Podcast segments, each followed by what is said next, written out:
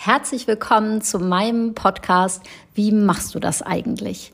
In dem ich immer wieder spannende Gäste einlade, um sie die tiefen Fragen zu fragen. Denn mich interessiert, warum Menschen, die wirklich etwas in der Welt bewegen, genau das tun, was sie tun. Wie sie mit Herausforderungen umgehen, wieder aufstehen und es schaffen, an ihren Visionen festzuhalten und trotzdem eben Menschen sind wie du und ich. Ich bin Karina Sass, Expertin für Potenzialentfaltung und deine Gastgeberin in unserem Gespräch heute. Ich wünsche dir viel Spaß und neue Impulse beim Hören. Mein Gast heute ist Amira Gorski, Gründerin von Lustgeburt, einem Unternehmen, das sich zum Ziel gesetzt hat, das Thema Geburt in ein neues Licht zu rücken. Ich darf Sie fragen, wie sieht das denn aus mit dem Thema Lust und Geburt? Kann man das verknüpfen und wieso verknüpft sie das eigentlich? Wie war Ihr eigener Weg im Thema Lust und weibliche Sexualität und was steht den meisten Frauen eigentlich im Wege, wenn es um die eigene Lust geht? Ich frage Sie natürlich aus im Bezug auf Schwanger sein und sich richtig und gut auf die Geburt vorzubereiten. Für mich war es ein informatives Gespräch und ich bin gespannt, was du dazu lernst, wo du zustimmst oder wo du auch nicht mitgehen kannst. Und los geht's. Viel Vergnügen. Herzlich willkommen, liebe Amira, zu Wie machst du das eigentlich? Ich freue mich total, dich als Gast hier zu haben. Ich wollte dich schon seit einer ganzen Weile interviewen, weil ich dich und deine mhm. Arbeit einfach wahnsinnig spannend finde. Ich stell dich mal vor hier. Also, ich habe hier Amira Gorski und Amira ist Expertin für Lust, Lustgeburt und Dula, Autorin Gründerin, Gründerin des Unternehmens Lustgeburt, Ausbilderin und irgendwie noch so viel mehr. das ist so schön. Ich würde total gerne reinstarten. Wie kommst du denn auf das Thema Lust als Arbeitsthema? Wie landet man da? Bist du. Wie ist das passiert? Voll gerne. Hallo, ja, danke. Carina, danke, dass ich gerne. hier sein darf. Voll schön. Ähm, ja, wie kommt man auf das Thema Lust? Also ich, es war nicht so, dass ich als kleines Mädchen gedacht hätte, oh, ich will, wenn ich groß bin, mal was mit Lust machen. Sowas sicher nicht. Ähm, aber ich, ja, mein, meine Initialzündung war tatsächlich die Geburt meiner Tochter. Das ist jetzt auch schon über acht mm. Jahre her. Sie ist ja. jetzt acht. Und ähm, genau, und ich hatte das große Glück oder gute Vorbereitung oder alles zusammen, Schicksal, dass ich ähm, sie in einer ganz, ganz wunderschönen, lustvollen, orgasmischen Geburt gebären durfte. Und das war halt krass. Also es hat mein ganzes Weltbild natürlich erstmal wuff umgehauen, weil ich kannte das ja. davor nicht. Ich kannte auch niemanden so geboren hat, wie die wenigsten von uns vermutlich. Genau, und das war für mich so die Initialzündung, wo ich so gemerkt habe, boah, krass, wenn das mit Lust geht, ja, wenn so ein krasser, krasser Prozess, der ja eigentlich bei uns mit so viel Schmerz und Angst und Drama und äh, Überlebenskampf und so weiter, ja, gekennzeichnet ist, wenn das wie um 180 Grad gedreht werden kann und ich das als lustvoll erleben kann und es sich dann erst richtig anfühlt, ja, als ach, so hat die Natur das wohl mhm. gemeint, äh, dann war für mich tatsächlich auch so der Schritt dieses, okay, das lässt sich bestimmt auf andere Prozesse auch äh, übertragen. Und im Endeffekt ist ja alles ein Geburtsprozess im Leben, ja. Und so, aber es war tatsächlich auch da jetzt noch nicht so ein bewusstes, äh, jetzt mache ich Lust, sondern mhm. ich bin dann eben erstmal in den Bereich eben Geburtsbegleitung gegangen und habe erstmal YouTube-Videos gemacht und darüber erzählt, weil ich dachte, oh mein Gott, andere Frauen müssen das wissen. Und darüber habe ich dann meine ersten ja, Formate entwickelt, eben anfangs nur für Schwangere und irgendwann kam halt auch nicht Schwangere in meinten Amira, das klingt so spannend, wie du Frauen eben in, mit ihrer Lust zurückverbindest. Mhm. Das möchte ich auch, wenn ich nicht schwanger bin. Und so bin ich dann, also ich habe eigentlich immer so der Nachfrage bin ich gefolgt, weil immer so die Nachfragen kamen an mich. Genau, und so bin ich dann gekommen, dass ich äh, dann eben auch Formate entwickelt habe, um einfach allgemein Frauen wieder mit ihrer Lust äh, zurück zu verbinden, weil es ist ja gar nichts Neues. Es ist eher so, wir haben es verloren.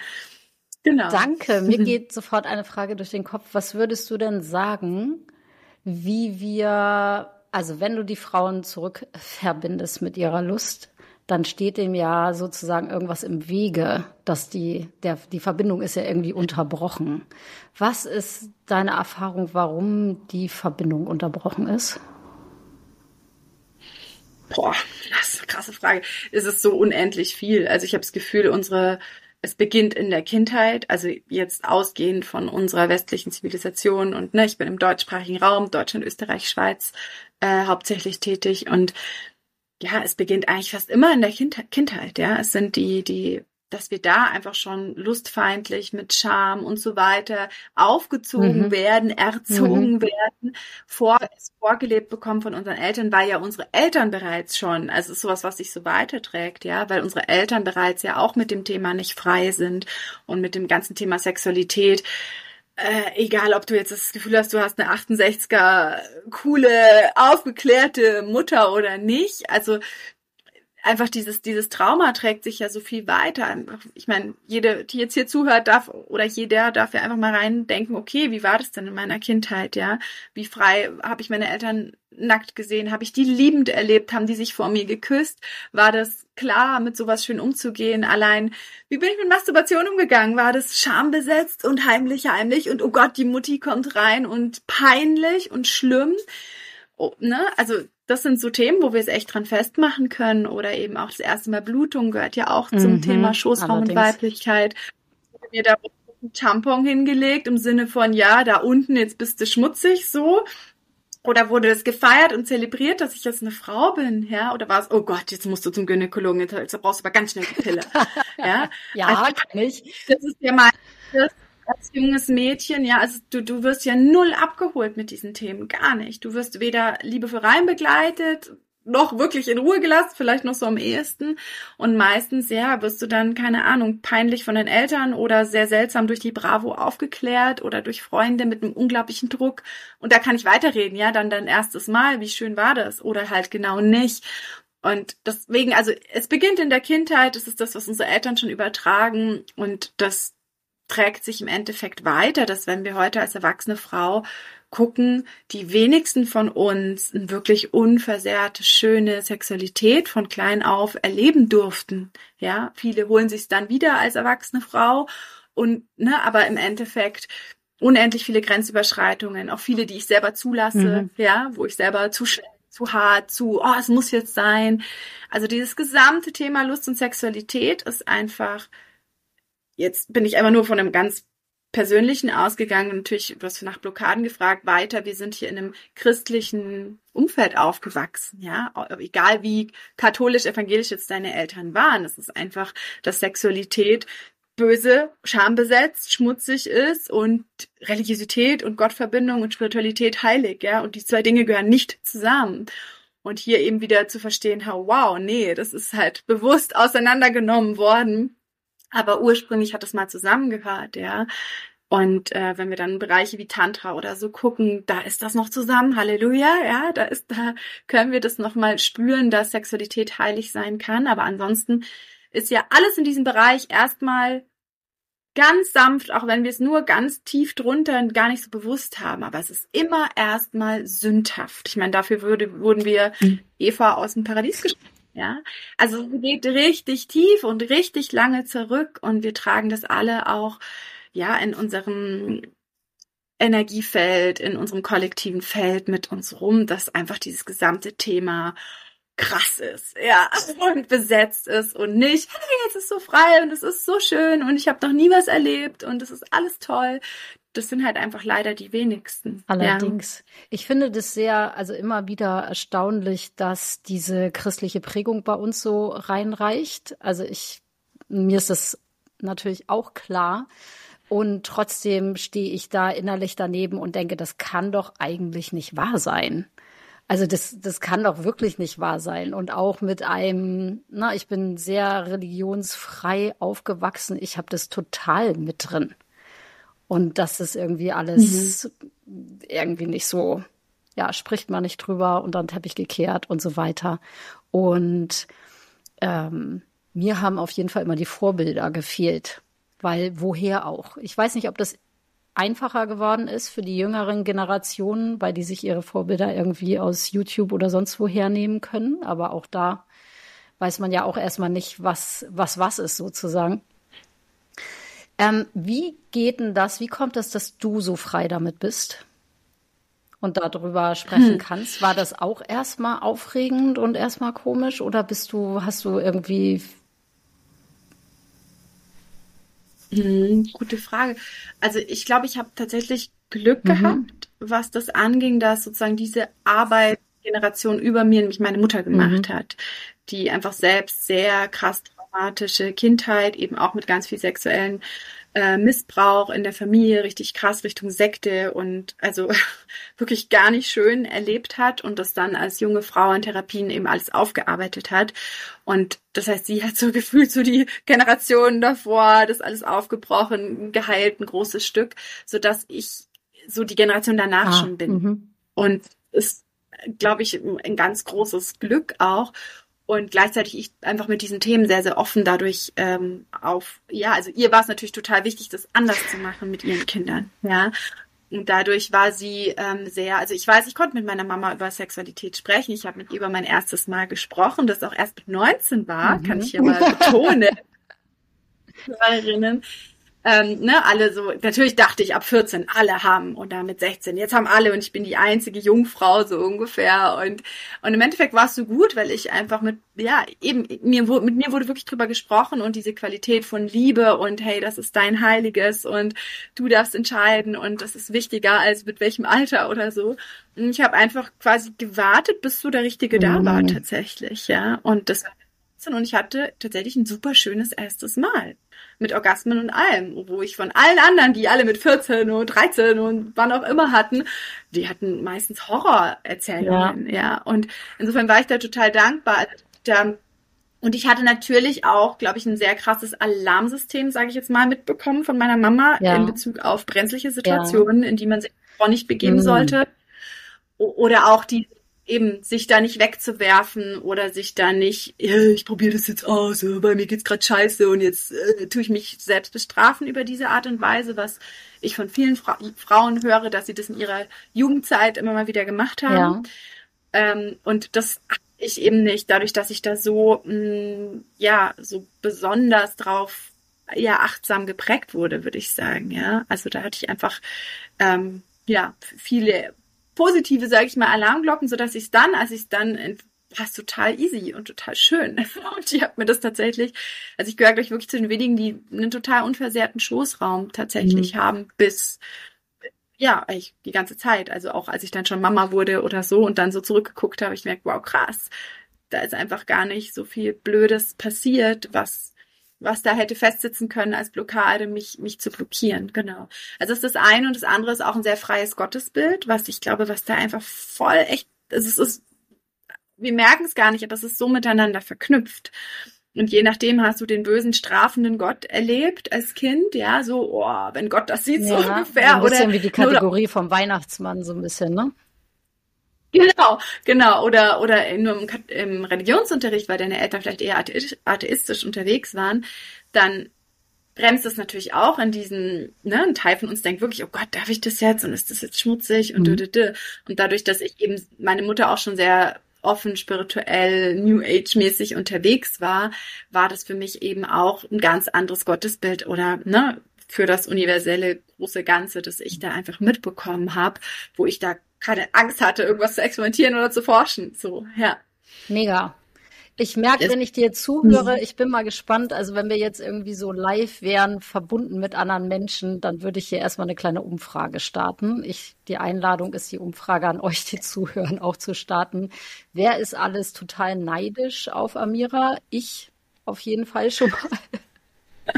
Und wenn du erzählst, äh, lasse ich Revue passieren und denke so, oh mein Gott, oh mein Gott, oh mein Gott und hoffe, dass das irgendwann wirklich ähm, in eine totale Heilung gehen kann und dann mal, ja, ich weiß gar nicht, wie stelle ich mir das denn vor? Frei, frei, einfach frei.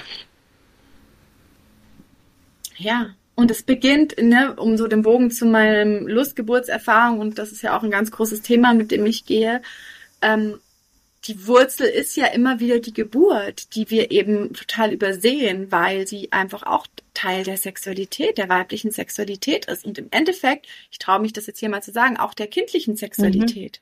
Es mhm. ist eigentlich so das erste sinnlich, ich meine, was heißt Sexualität in Bezug auf ein Baby? Ja, ich glaube, dass jeder Mensch Sexualität hat und nicht erst, wenn man geschlechtsreif ist. Ne? Also wir müssen ja nur mal dran zurück uns erinnern, wann wir uns das erste Mal an uns rumgespielt haben und das echt als schön empfunden haben. Ja, also das ist ja eine, natürlich eine ganz andere mhm. Sexualität und eine ganz unschuldige, ne? Aber natürlich sind wir lustvolle sexuelle Wesen auch schon als Kind, ja.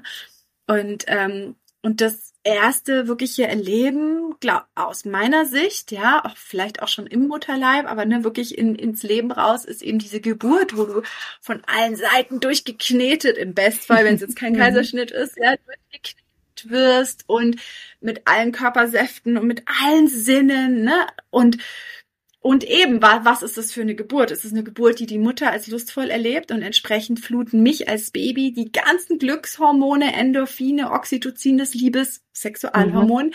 durchflutet mich das als Kind und ich bin total high und erlebe diesen ersten Prozess eigentlich auch, ja, als etwas Ekstatisches. Oder die Mutter ist halt total in der Angst, im Drama, ne, klassische traumatische Krankenhausgeburt, nur in der Panik, nur im uh, und dann werde ich, was ich, noch mit der Sauglocke oder Zange da rausgeholt. Ähm, und entsprechend, meine Mutter hat, was ich, PDA gelegt bekommen, wo dieser ganze schöne Hormonprozess erstmal lahmgelegt ist, sodass ähm, da nichts bei mir ankommt als Baby und ich diese Geburt halt ohne die ganzen Wow Hormone, die Ekstase machen, erleben muss und dann so traumatisch gebo geboren werde, ne? Und das macht einen riesen Unterschied. Das ist tatsächlich unser erstes Erleben. Und dieser schöne Satz eben, Peace on Earth begins with birth, der hat so viel Wahrheit da drin, weil ich glaube, das ist und natürlich nicht nur fürs Baby, sondern auch für uns als Frau, wie wir dann Mama sind, wie wir dann das Kind begleiten, ne? wie gestärkt gehen wir aus einer Geburt raus. Hier geht's um Bindung. Bindung, die erste Bindung ist zwischen Mutter und Kind, das wiederum macht, wie ich später äh, Bindung leben kann, wie ich Beziehungen leben kann. Und wenn ich hier natürlich schon gestört bin, eben Kaiserschnitt, dann klappt still nicht, dann klappt das nicht, dann werde ich immer weggelegt. Ey, so waren es einfach mehrere Generationen, dass das so den Müttern ja verkauft wurde, als das ist normal, sonst verhätschelst du dein Kind. Ja, ist ja jetzt ganz neu, dass wir wieder auf Bonding und ne, darauf mhm. uns wieder konzentrieren. Mhm. Es war Generationen davor einfach wirklich normal, dass Mutter und Kind direkt nach der Geburt getrennt wurden und nur zum Stillen wurde das Kind alle drei Stunden gebracht und es war so ein Babyzimmer. Ja, ich glaube, bei war mir war das die Generation. So. Ja, ja, genau. Oder je nachdem, wo man auch im Bundesland man aufgewachsen ist, war das einfach normal. Ja. Und entsprechend wundern wir uns, dass wir jetzt alle bindungsgestört sind, ne? Wenn, also da gibt's auch Studien drüber, eben über diesen Oxytocinfluss, wie der eben gehemmt wird oder eben befeuert wird, ja, in diesen ersten Stunden danach und ob dann eben Stillen stattfindet oder nicht. Und ich meine, wer mal beim, beim Stillen zugeguckt hat von dem Baby, das halt in Wonne schmatzt und teilweise stöhnt, ja, vor Freude und Ekstase, das sind sinnliche Erlebnisse und für die Mutter genauso, ja. Also für die Mutter auch, darüber spricht natürlich auch keiner, aber auch das Stillen, ähm, das sind die gleichen Hormone wie bei der Sexualität. Das, das kitzelt schon auch mal in unserem Schoßraum. Mhm. Und die meisten drücken das natürlich schnell weg, weil es darf ja nicht sein, Sexualität und Kind, oh Gott, oh Gott. Aber eigentlich ist es, ist es, ja, ein Kuss zwischen Mutter und Kind und natürlich bringt mich das auch in irgendeine Form von Wallung und Gefühle, ohne dass daran irgendwas Böses und Schmutziges wäre. Und das heißt, dieser ganze Prozess rund um Geburt ist so angelegt, dass im Kind, das alles ja auch im Gehirn angelegt wird, wie leicht oder nicht leicht es später Lust und Freude und Glückseligkeit und alles empfinden kann. Natürlich kann man das alles noch nachlernen, aber es ist erstmal sozusagen die erste Prägung, die ersten Hirnareale, die aufgehen und Synapsen, die geschlossen werden, ja. Wenn wir hier gucken, wie bewusst geradezu in die Geburt eingegriffen wird und wie bewusst die Geburt in Krankenhäusern so das Setting ist, dass es null Lust aufkommen kann, dass es nicht schön, also dass es nicht leicht schön sein kann ja. mit der ganzen Angstwachung und so weiter, dann kann man schon vermuten, dass da ein bisschen System dahinter steckt. Ja, das einfach. Ich würde gerne und in das Thema, weil für mich klingelt das die ganze Zeit so, während du erzählst von denen. Also ich habe ja kein Kind geboren. Ich habe einen Stiefsohn, aber den, das war ich nicht. Ähm, was ich aus meiner Arbeit kenne, aus den vielen Jahren Yoga mit den Frauen, ist, dass irgendwie in meinem Empfinden alle Mütter Schuldgefühle haben. Und auch vor allen Dingen in diesem Yoga-Kontext, wo auch schon ne, natürliche Geburt und was kann man alles machen und ein bisschen andere Art der Geburtsvorbereitung und ein Atem und wie kann man sich gut vorbereiten, dass es schön wird. Ähm, wie es da aber auch durch die Reihen geht, dass die Frauen ein enormes Gefühl von Versagen haben, von Schuld, wenn nämlich genau eintritt, das war jetzt keine Hausgeburt, das war jetzt ein Kaiserschnitt, ich musste eine PDA gelegt, PTA, PDA, weiß ich nicht, P gelegt bekommen. Nee, Peridual. Dankeschön. ähm, wie kommen solche, also Frage, kommen Frauen nach solchen Geburten zu dir und was macht ihr? Ja, ich habe auch deine Frage dahinter mit Klingen ähm, gehört, so ein bisschen, woher dieses Schuldgefühl auch kommt, oder? Ja, so und auch dieses. Ja, und vielleicht auch sowas braucht es erstmal einen Satz, hey, ihr lieben Mütter, wir wissen, dass ihr alles tut, was in eurer Macht steht, um gut und liebevoll mit eurem Kind zu sein. Und dann hat man halt diese Konzepte im Kopf, wie das am tollsten sein kann und wenn das nicht so ist, was dann?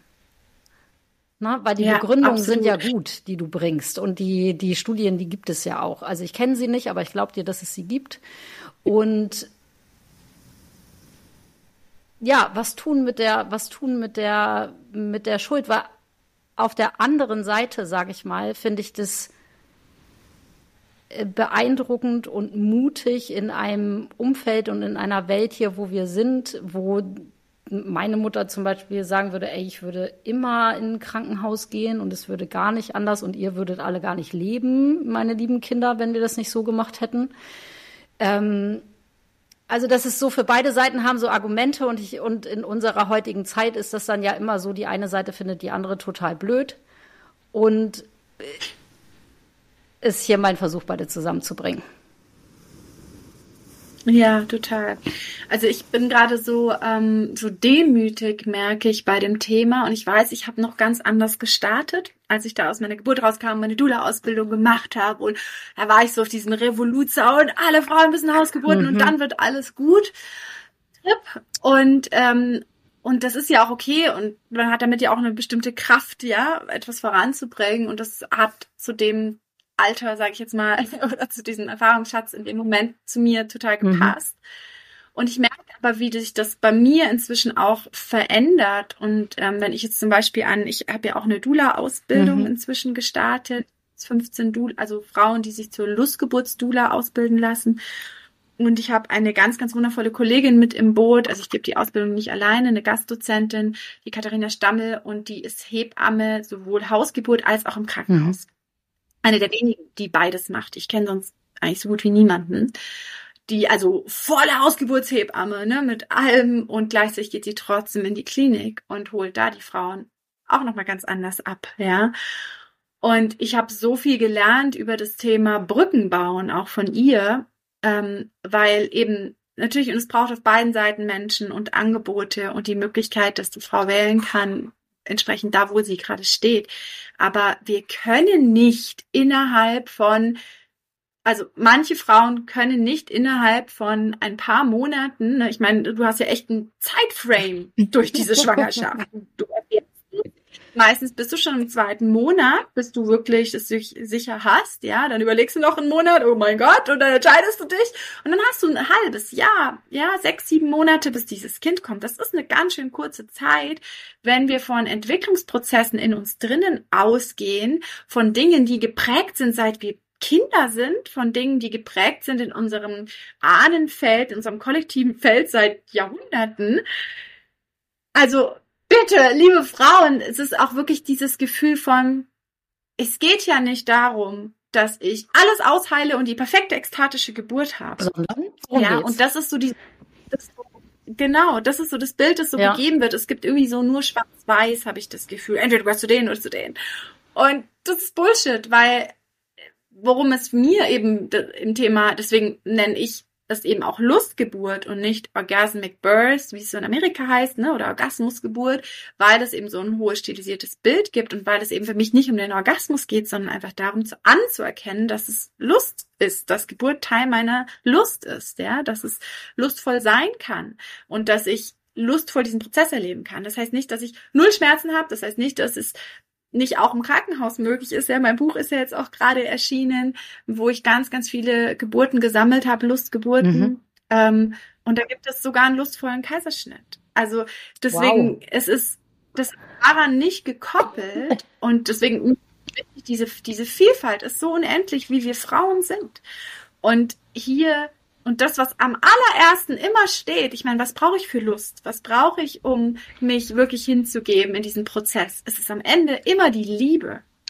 Und ich glaube, so viele, mh, mm, ja, Geburtsvorbereitungskurse, Mindset-Kurse, was auch immer, Coachings, die den Frauen helfen sollen, sind so auf dieses Außen oft ausgerichtet. Und jetzt noch mehr Yoga und jetzt noch mehr hier und da muss ich noch das lernen und das und das und das. Und es wird irgendwie so eine so eine große Menge an, oh Gott, schaffe ich ja auch gar ja. nicht.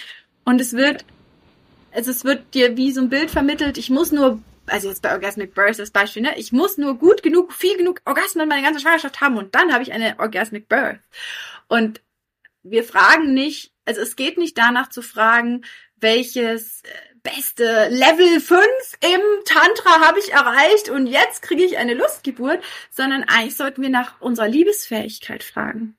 Weil das ist das, was wirklich drunter liegt und was ja auch oft mit verletzt ist, mit kaputt ist. Und ich habe mega den Stress mit meinem Partner zum Beispiel. Ne? Also du hast mich gefragt, was mache ich mit solchen ja, Menschen, ja. die zu mir kommen. Also zum einen habe ich ganz viel mit den Paaren gemeinsam. Also sofern, klar, wenn der Partner gar nicht existent ist. Aber ansonsten, das ist das, was uns Frauen unser Herz aufmacht oder es halt auch verschließen lässt, je nachdem. Ja.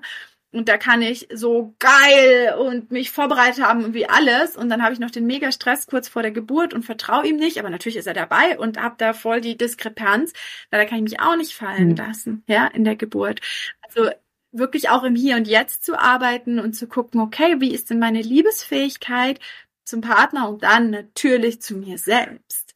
Und wenn ich die entwickle, dann ist es eigentlich auch klar, wie liebevoll ich mit mir selber bin und wie sehr ich mich nicht verurteile, egal wie hm. es ist und wie sehr ich meinen inneren Richter und mein, mit wem vergleiche ich es und mit was vergleiche ich es. Natürlich ist es toll, sich tolle Geburtsgeschichten reinzuziehen, ne, damit wir diese ganzen Negativen, die wir alle im Kopf haben, da noch ein Gegengewicht dazu haben, um uns darauf auszurichten. Aber es geht trotzdem ja nicht um den Vergleich. Jetzt habe ich es nicht so toll hingekriegt und bei dir hat es noch toller gewirkt, ja. Und es ist natürlich eine Typsache, wie perfektionistisch bin ich, wie krass, ja. ne, was ja. für krasse Ansprüche mich selber habe ich. Und da sind wir Frauen echt hart. Also ich kenne hier keine Spezies, die so hart sich selber ist wie Frau. Das ist eine schöne Aussage.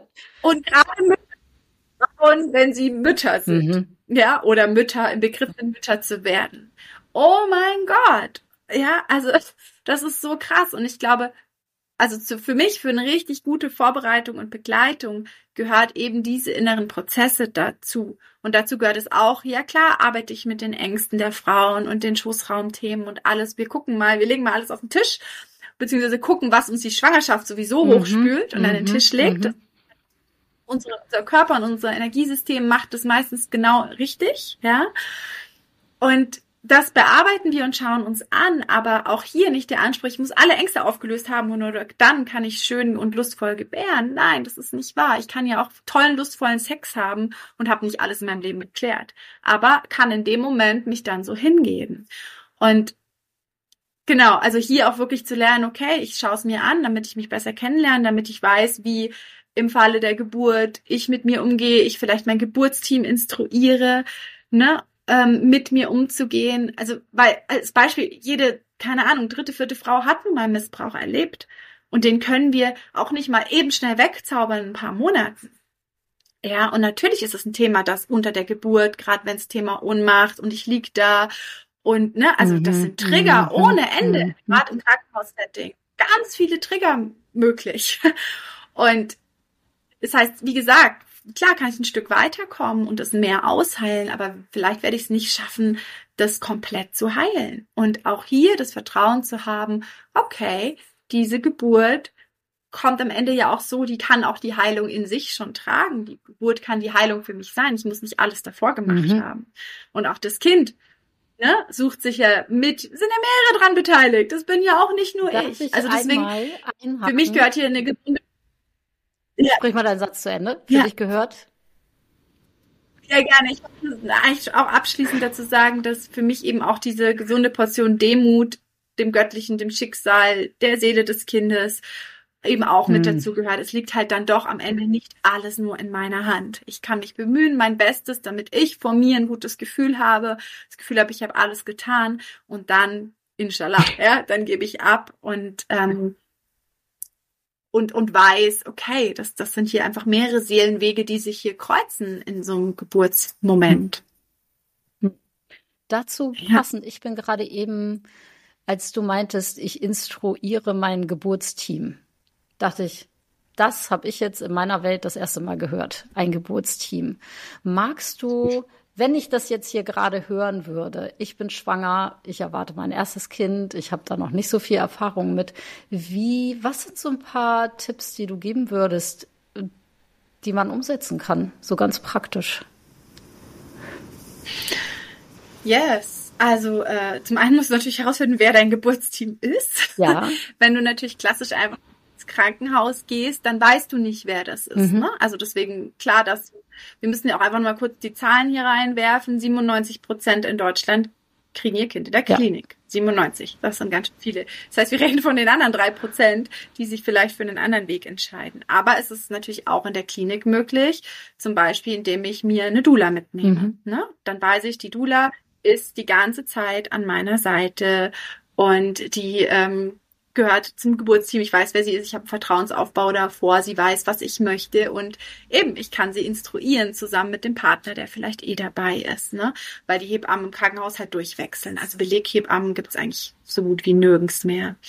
Und wenn ich mich natürlich für ein Geburtshaus-Setting oder Hausgeburt entscheide, dann habe ich natürlich mehr Möglichkeiten, weil ich dann einfach sicher weiß, die und die Hebamme wird dabei sein, die Dula wird dabei sein, mein Partner wird dabei sein, keine Ahnung, vielleicht meine Mutter oder wer mir Sicherheit gibt, vielleicht genau meine Mutter auch nicht, sondern lieber die Schwiegermutter. Also hier gibt es ja. ja, in verschiedensten Konstellationen. Welche Leute würdest du, also kann man ein Geburtsteam haben, auch wenn man im Krankenhaus gebiert? Was ist die Definition von Geburtsteam? Geburtsteam sind die Menschen, die bei meiner Geburt dabei okay. sind und mich supporten. Das ist mein Geburtsteam. Genau. Ähm, und im Endeffekt auch im Krankenhaus gehört ja dann die Hebamme, die dann gerade ähm, Schicht hat, auch ist auch Teil meines Geburtsteams. Mhm. Und wenn ich jetzt zum Beispiel eine Dula dabei habe, dann ist es auch Aufgabe der Dula, eine gute Atmosphäre im Geburtsteam mhm. zu schaffen und diese Hebamme mit ins Geburtsteam mit reinzunehmen sozusagen. Ne? Also ja, ich kann auch im Krankenhaus, wenn nicht gerade vielleicht Corona ist oder so ja. und ich gar niemanden oder nur eine Person mitnehmen darf, habe ich natürlich die Möglichkeit, ähm, ich kann jetzt nicht mit zehn Menschen ankommen, aber mit zwei Menschen als Beispiel kann ich absolut und drei Menschen mit mir zusammen, das ist ja schon eine Runde, das ist ein kleines Geburtsteam. Mhm. Genau. Und je klarer ich die jetzt, du hattest gefragt nach dem Instruieren. Ja. Also Instruieren ist im Endeffekt, dass ich mir meiner Wünsche total sicher bin und genau weiß, mhm. was für mich wichtig ist und es dann davor Vorgespräch mit meinem Geburtsteam gibt, wo ja die Wünsche geäußert werden, aber auch die Ängste, auch von allen, gerade vom Partner, ja, mit Raum bekommen und äh, entsprechend vor vorher eben drüber gesprochen wird, was wäre wenn. Als Beispiel, ich äh, es kommt dann doch zum Kaiserschnitt und ich ähm, Ne, was soll dann mit dem Baby passieren in dem Moment, wo ich nicht hinterhergehen kann, sagen, nein, es soll keine blöden Augentropfen kriegen oder was mhm. auch immer. Ne, so Sachen kann ich zum Beispiel meinem Geburtsteam sagen, was mich einfach mehr runterbringt. Oder wir waren ja beim Thema Trauma. Also wenn ich jetzt als Beispiel äh, als Trauma was Krasses erlebt habe in der Kindheit, ähm, wo ich sage, äh, ja, was ist ich, mir wurde vom Täter immer gesagt, entspann dich, entspann oh, dich. Scheiße. Ja, ja. beim Geburtsteam sagen, bitte sagt nicht zu mir, entspann mich. Ich soll mich entspannen, was sonst so ein typischer Satz ja, ist. Ja, und das meistens kann ich meinem Geburtsteam davor sagen, dass es mich dann nicht in gewisse Trigger reinbringt. Oder auch, wenn ich mich kennengelernt habe, wie ich mit Angst umgehe, wie man mich auch wieder leicht aus der Angst oder mich, mir helfen kann, dass ich wieder aus der Angst rauskomme. Das sind Dinge, die kann ich davor, ja, ich möchte dann Berührung oder ich brauche dann in den Arm genommen zu werden oder ich brauche dann diese und jene Worte oder genau nicht. Genau, das sind alles Dinge, die kann ich davor ganz, ganz viel sagen und natürlich ganz viel auch in Bezug auf den Partner, weil die Dula ist da eh, sag ich mal, firm drin, diese mhm. Dinge auch mit dir herauszufinden. Dafür. Und ähm, gerade wenn jetzt keine Dula dabei ist, ist es einfach wichtig, da mit dem Partner, weil dann seid ihr das Geburtsteam, du und dein ja. Partner im Endeffekt. Und dass er einfach wirklich weiß, was du willst, was deine Wünsche sind, falls du es gerade nicht artikulieren kannst, ja. Und dass er eventuell für dich dann auch Raum halten kann. Aber auch andersrum. Also Geburt zum Instruieren ist zum Beispiel auch, dass das Geburtsteam ein bisschen Ahnung von Geburt hat. Das ist cool, wenn die Menschen, die dabei sind, Ahnung davon haben. Also wir gehen alle so blauäugig da rein, ja. Für alles machen wir einen Kurs, Führerschein, was ist ich, aber für die Geburt denkt man, wenn man dreimal irgendwie das abgesessen hat im Geburtsvorbereitungskurs, wüsste man, wie der Hase läuft. Und das Wissen ist so viel von dem, was wir alles lernen könnten, um selber Geburtsexperten zu werden, weil wir gebären ja. Es gebärt ja nicht die Hebamme, sondern ich. Und entsprechend sollte ich wissen, was ich tue und was da kommt. Und mein Partner eben auch. Und da eben wirklich zu wissen, als Beispiel, Spiegelneuronen, mega aktiv unter der Geburt. Die Schwangere hat übersteigende, überstiegen, ne, intensivere Sinne und hört alles und sieht alles und fühlt alles und riecht alles. Und wenn dann jemand Angst hat, dann spiegelt sich das auf die Schwangere. Und dann hat sie plötzlich auch Angst, was echt so Angst ist, so mit Adrenalin und so weiter, mhm. so das Negativste oder das Schlimmste, was wir unter der Geburt haben können, weil es eben total ähm, eingreift in den natürlichen Geburtsprozess. Und hier dem Partner zu sagen, hey, wenn du merkst, dass du kriegst voll die Angst und du kommst ja jetzt gerade nicht raus, dann ist es dir freigestellt, den Raum zu mhm. verlassen. Dann komm wieder, wenn du dich wieder klar hast, als jetzt, äh, ich bin dabei, ich muss ja. Und in echt bin ich mit meiner Angst total da und die, also hatte ich manche Frauen kennen das, dann kümmern sie sich noch um den Partner ungefähr, mhm. ja, mit, damit der nicht so viel. Mhm. Hallo? ja, und so Dinge, wenn wir das davor geklärt haben und wissen, hey Schatz, und ich weiß, du liebst mich trotzdem und ich gebe dir die Erlaubnis, dass du dann gehst. Das ist okay. Ja? Und ich weiß, dass es nichts zu bedeuten hat in unserer Liebe oder in deiner Liebe zum Kind. Das sind so Dinge, die einfach wirklich vorweg geklärt gehören aus meiner Sicht. Ja. Heißt das dann, also für mich äh, begreife ich so oder stell mir so vor, mein Prozess vor der Geburt, wenn ich darauf steuere, lustvoll zu gebären, bedeutet, ich setze mich damit auseinander, was möchte ich. Es ist irgendwie wie viel Klarheit schaffen, oder? Also es hört sich nach viel, viel Klarheit Auch. an. Das hat nichts nur mit lustvollem Gebären zu tun. Das solltest du einfach so, wenn du das Bedürfnis hast, nicht traumatisch mhm. zu gebären, sondern gut. Mhm. Das ist völlig wurscht, ob jetzt Lust oder nicht, ja, sondern aber ja, na klar, ganz viel Klarheit schaffen in mir, außen, mit den Menschen, die dabei sein werden. Klar, weil all das sind ja Dinge, die mich stören könnten unter der Geburt, ja, und insofern ja, Klarheit schaffen ist auf jeden Fall ein, ein großer Aspekt. Der andere ist natürlich mit Ängsten umgehen. Der andere ist natürlich auch mit meinem Körper vorzubereiten, ja. Wenn ich natürlich fünf Monate nur auf der Couch gesessen bin und Chips gegessen habe und dann muss ist eine Geburt halt einfach mal eine Mount Everest Besteigung vom physischen her, ist das schwieriger. Ja, man, man kann es sich schon leichter machen, ja. Oder auch mein, mein Mindset natürlich, ja. Wenn ich natürlich die ganze Zeit denke, Geburt ist eh schlimm und alle um mich herum haben schrecklich geboren und ich wurde schrecklich geboren, dann ist die Wahrscheinlichkeit höher, dass ich ja auch glaube, dass es schlimm wird, mhm. als wenn ich mich Mindset-mäßig gebrainwashed habe, dass es auch anders geht, dass es auch positiver geht, ja. Also ja, es gibt, es gibt, es ist ein riesiger Blumenstrauß und es ist die Chance zu einer riesigen Persönlichkeitsentwicklung, die uns eigentlich eine Schwangerschaft gibt und ich kann die halt annehmen oder halt sagen, nö, mir doch egal, ja. Was hast du für ein... Aber es ist trotzdem, ja, ja, Entschuldigung. Nee, sprich fertig, gerne. Ich würde nur abschließend sagen, aber es ist trotzdem egal. Und auch wenn ich mich unendlich viel vorbereite, ist es trotzdem kein Garant. Also die Quantität der Vorbereitung ist nicht das Garant dafür, dass es jetzt automatisch eine tolle Geburt wird. Ne? Das ist das, was ich vorhin mit Demut mhm. meinte. Aber ich glaube, wichtig ist, jede Frau hat ihr eigenes Maß für, hey, ich habe mein Bestmögliches getan. Und bei der einen ist das ganz viel, was sie tun muss, dass sie in dieses Gefühl kommt. Und bei der anderen ist es vielleicht nur die Liebesfähigkeit zu erwarten mal wieder oder ne? Also deswegen, es geht immer am Ende um deine Wahrheit und da, also ja, die Wahrheit der Frau. Ist es für sie so richtig, die Geburtsvorbereitung? In der Menge und in der Tiefe. Genau. Was ich war übrigens, ich war in meinen Zwanzigern eingeladen zu einer Geburt von einer Freundin von mir, die einen Sohn bekommen hat. Und es war, pff, also ich habe zwei Geburten miterleben dürfen und es waren die flashigsten Sachen, die ich je erlebt habe. Und ich am nächsten Tag, als ich da aus dieser Wohnung, aus dieser Höhle, mitten in der Stadt, mitten auf dem Kiez, St. Pauli, rausgekommen bin und dachte, wie können denn jetzt die Leute hier normal zum Einkaufen gehen? Und die, da ist doch gerade dieses unfassbare Wunderbar. Wie kann denn die Welt sich weiterdrehen? Das ist ja, das muss man da eigentlich so ein, also man muss da doch singend und tanzend so, denke so, oh mein Gott. Und seitdem betrachte ich alle Frauen mit Kindern um mich herum, denke ich immer, oh mein Gott, die wissen alle das Geheimnis. Also es ist wie so, also für mich selber ist es manchmal ein bisschen krass, weil ich denke, oh Mann, ich bin irgendwie ausgeschlossen von diesem Geheimnis. Und ich muss mir das anders erschließen, sozusagen. Und, und ansonsten denke ich, boah, mein Gott, also es, es ist eigentlich müsste man sich erstmal vor jeder Frau, die ein Kind geboren hat, irgendwie auf den Boden werfen und verneigen und sagen, wow, das sollte die das sollte die Gesellschaft mal tun, nur leider tut sie genau das Gegenteil. Mhm. Also in unseren Breiten, du hast es ja in fast allem schwerer. Die popligen 200 Euro Kindergeld machen das echt nicht wett für das, wo du überall, was im Beruf ja der Klassiker, also du wirst, wirst ja gefragt, haben Sie ein Kind? Sind Sie alleinerziehend? Boom. Ja, sorry, ah, Sie passen doch nicht. Mhm. Also wie oft habe ich das mhm. gehört, ja? Das ist einfach krass, weil du als Mutter, also das ist in anderen Kulturen ganz anders, aber gerade unsere deutsche, deutschsprachige Kultur ist da echt krass, ja. Also du wirst eher, du entschuldigst dich eher dafür die ganze Zeit, dass du ein Kind dabei hast. Sei es im Bus, wenn es laut quäkt oder wo auch immer. Du bist immer in dieser Haltung von, am besten es fällt nicht auf und wie schaffe ich es, mein Kind so zu erziehen oder ruhig zu stellen, dass es nicht auffällt. Ja, also das ist leider nicht da. Aber es ist schön, dass du das so fühlst.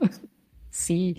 Ich würde dich auch gerne noch fragen. Ich habe gerade so ein, äh, wie viel, so eine Handvoll Schwangere in meinem Umfeld. Und ich höre von allen genervt, dass sie sagen, ey, das kann doch nicht wahr sein. Sobald man schwanger ist, denkt die ganze Welt, sie hat irgendwas mitzureden und gibt Tipps, redet rein und guck mal hier und das ist das Beste und so und so und so. Hast du dafür, hast du, was sagst du deinen Mädels? Wie sie damit umgehen können? Ja, Gut? ich kenne, ja, das verändert sich in dem Maße, wie du sicherer hm. wirst.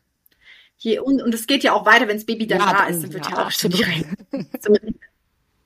Und je sicherer du bist mit dir, mit deiner Wahrheit, mit dem, was du willst, wie du es tust, das ist wie so ein energetische, es ist angefüttert, es ist voll. Ansonsten sind da überall Leerzeichen und Fragezeichen und allein die Art und Weise, wie du ja, einen Raum betrittst, betrittst und, weiß nicht, der Tonfall, in dem du erzählst, dass du schwanger bist oder so, ist dann für die anderen bereits die Einladung. Die meinen das ja alle total gut. Ja, die wollen dir ja helfen. Ja. Die wollen ja, dass du nicht durch den gleiche Drama gehst wie sie. Also es ist ja auch das nochmal zu spüren, es ist ja eigentlich meistens aus Liebe heraus, ja. Selbst die, die Omi an der Ampel, die dir jetzt irgendwas erzählt, ja. Es ist eigentlich immer aus einer, aus einer liebevollen Art und Weise heraus, ja. Es ist ja nicht, die wollen dir ja nichts Schlechtes. Und das erstmal zu spüren, okay, es ist eigentlich gut gemeint, auch wenn es sich echt scheiße und wütend und alles andere anfühlt.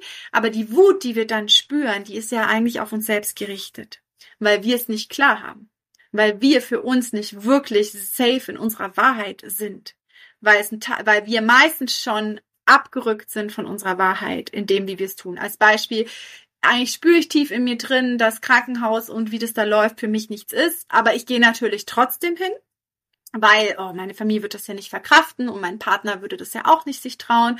Ne, das heißt, ich bin schon von meiner Wahrheit abgerückt, mhm. indem dass ich dahin gehe, obwohl eine tiefe Intuition mir sagt, nee, eigentlich wär's an, wär's was ich zu Hause richtiger.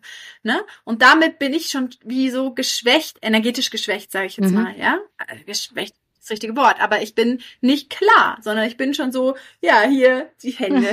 genau, hier ist meine Wahrheit. Amira zeigt die Bubble vor sich und die Stellen, wo, wo Platz ist, um was zu sagen. Genau, also ich bin abgerückt. Ich bin nicht mehr eins mit mir und mit meiner Wahrheit, mhm. sondern das, was ich tue im Außen, ist bereits weggerückt von meiner Wahrheit. Und damit stehe ich nicht mehr so stabil, sage ich jetzt mal, ja. Und, ähm, und das, allein das ist ja schon eine Einladung ja, für andere, dein Energiefeld ist im Endeffekt von, hey, ich bin mir nicht so ganz sicher. Hey, pf, ja, so, aber eigentlich spüre ich so. Das heißt, ich bin schon in so einer Wobble drin. Ne? Es ist schon alles nicht so ganz klar. Ich stehe nicht in meiner vollen Kraft und Wahrheit mit dem, was ich im Außen entscheide und tue.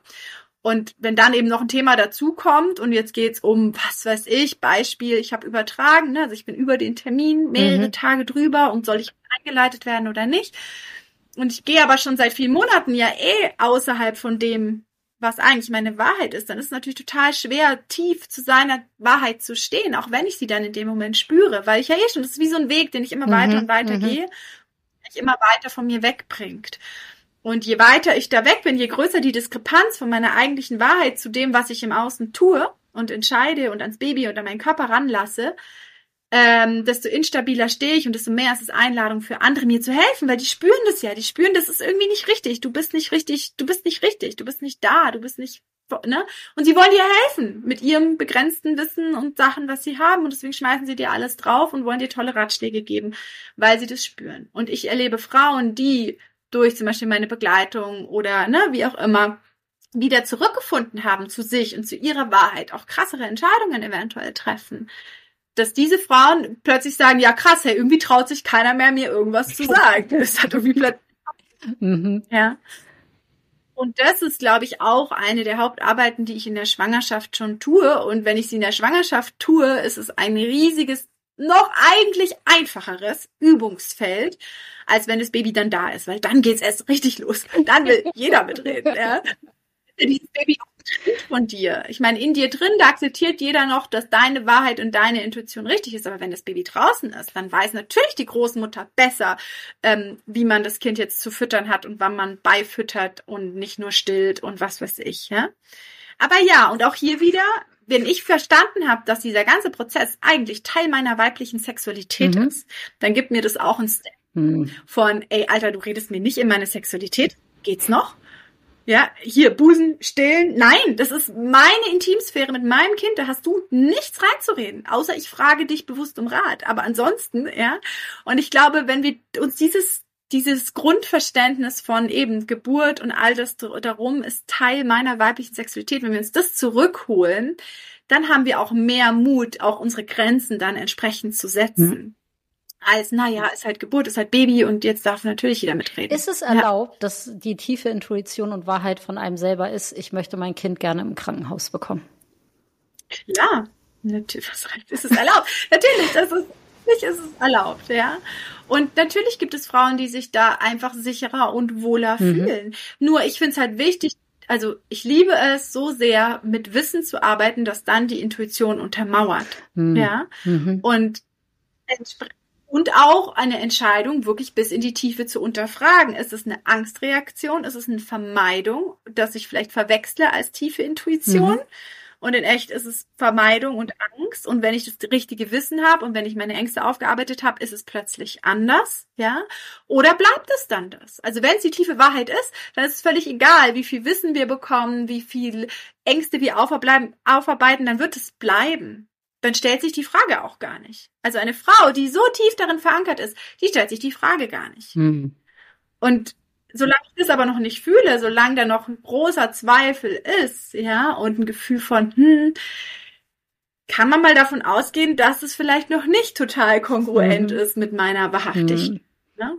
Aber na klar, ich meine, es gibt so viele Wege, wie es Menschen gibt. Und dazu gehört natürlich auch das Krankenhaus. Und ja, es gibt auch Frauen, die als Alleingeburt starten und dann währenddessen plötzlich das Gefühl kriegen, boah, ich möchte jetzt ins Krankenhaus. Und alle, was? Nein, du hast doch Hausgeburt, Alleingeburt gebärt. Bum, bum, bum. Und das sind dann Frauen, die gehen ins Krankenhaus und dann wird dann irgendwas krasses bestätigt, was keiner davor gesehen hat. Und es war wirklich gut, dass sie im Krankenhaus mhm. waren. Ja, also so ist es ja eigentlich, wenn wir richtig gut verbunden sind mit unserer Intuition. Sehr schön. Ich danke dir dafür, dass du das ja. nochmal gesagt hast. Ich würde dich gerne zum Abschluss hier fragen, was ist, woran arbeitest du gerade? Was ist deine Vision? Wo, wofür gehst du? Wofür brennst du? Also man merkt natürlich in deinen, du brennst auf jeden Fall für dieses Thema und das äh, finde ich, ach, ich finde es so gut. Und was, wo willst du hin? Und wo, wo willst du hin und wie nimmst du die anderen mit? Yes, also ja, ich brenne im Großen wirklich für alle Frauen. Einfach das Thema Lust, da sind wir jetzt gar nicht so tief reingegangen, aber abschließend, je mehr ich meine Lust wieder entdecke und meine sexuellen Energien fließen, desto leichter geht alles im Leben, desto mehr Power habe ich im Leben, desto mehr kann ich auch ein Business aufbauen oder oder und die Fülle hermanifestieren und leicht empfangen.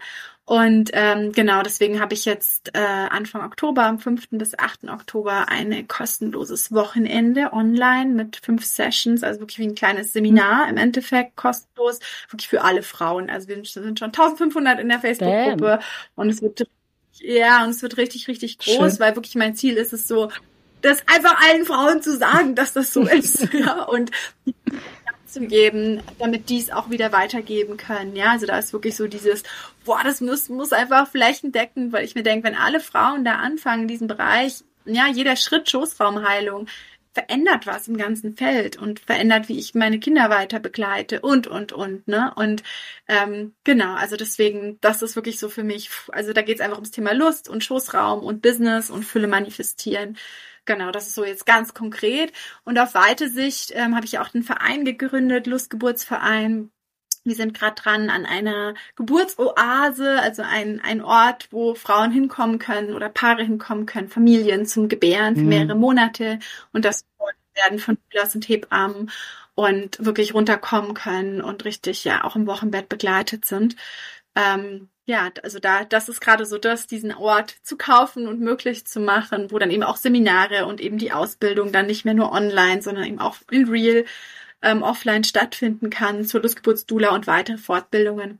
Also das ist so mein großes Ziel, eben Peace on Earth begins with Birth. Und das ist wirklich so dieses im großen Stil einfach dieses Wissen zu vermitteln und dieses, ah ja, klar ist Geburt Teil unserer Sexualität, dafür gibt es so viele Beweise, es ist wissenschaftlich inzwischen erwiesen, und ähm, und dieses Wissen darum eben wirklich breit in die Welt zu bringen, um dann ja ein paar Generationen da einen großen Change tatsächlich zu machen. Also ich glaube, wenn wir den Wandel wollen, dann macht Sinn, an der Wurzel zu hm. starten. Und das ist halt die Geburt. Mhm. Und deswegen, genau, da werden einfach Orte entstehen und mit dem Verein einfach ganz viel Aufklärung betreiben, ganz viel ja, auch wissenschaftliche Forschung, Statistiken gibt's alles nicht, wurde bisher alles natürlich nicht bewilligt, nicht gezahlt, ja. Und, ähm, und das wäre aber toll, wenn es da einfach noch viel mehr Wissen gibt, das eben auch fundiert ist für die Menschen, die es für den Kopf brauchen. Mhm. Genau. Also das ist so die, die größere Vision. Genau. Schön. Liebe Amira, ich danke dir von Herzen dafür, dass du deine Einsichten und dein Wissen hier jetzt gerade mit mir und uns geteilt hast. Ich wünsche dir allen Erfolg der Welt bei deiner, ich wollte gerade sagen, bei der Welteroberung. Why not? Und ah, ihr könnt Amira finden auf ihrer Homepage auf jeden Fall. Wie heißt deine Homepage? Lustgeburt.de. Einfach lustgeburt.de. Ganz easy findet ihr alles. Und Ach, ich wünsche dir alles, alles Gute und euch in eurem Wachsen im Verein und all dem, was ihr vorhabt. Hm. Dankeschön. Danke fürs hier sprechen dürfen. Hm. Bis bald. Dankeschön.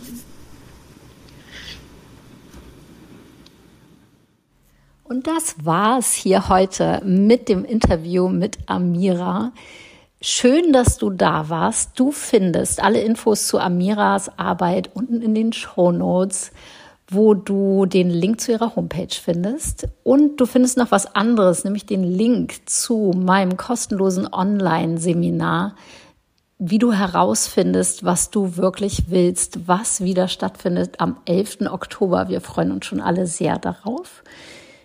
Ich freue mich auch hier wieder da zu sein. Das war die erste Folge des Podcastes im Alleingang von mir. Du wirst sicher in den nächsten Wochen hören, was passiert ist mit, wie machst du das eigentlich? Und ist auf jeden Fall ein sehr besonderer Moment, hier wieder auf Sendung zu gehen. Wenn du mir eine Nachricht hinterlassen möchtest, dann tu das gerne. Wenn du einen Kommentar zu dem Podcast hast, kannst du mir super gern einfach auf Instagram schreiben, wo du mich findest, unter Carina Sass Coaching. Und ja, schön, dass wir alle wieder hier sind. Ich freue mich auf dich in der nächsten Folge. Bis dann.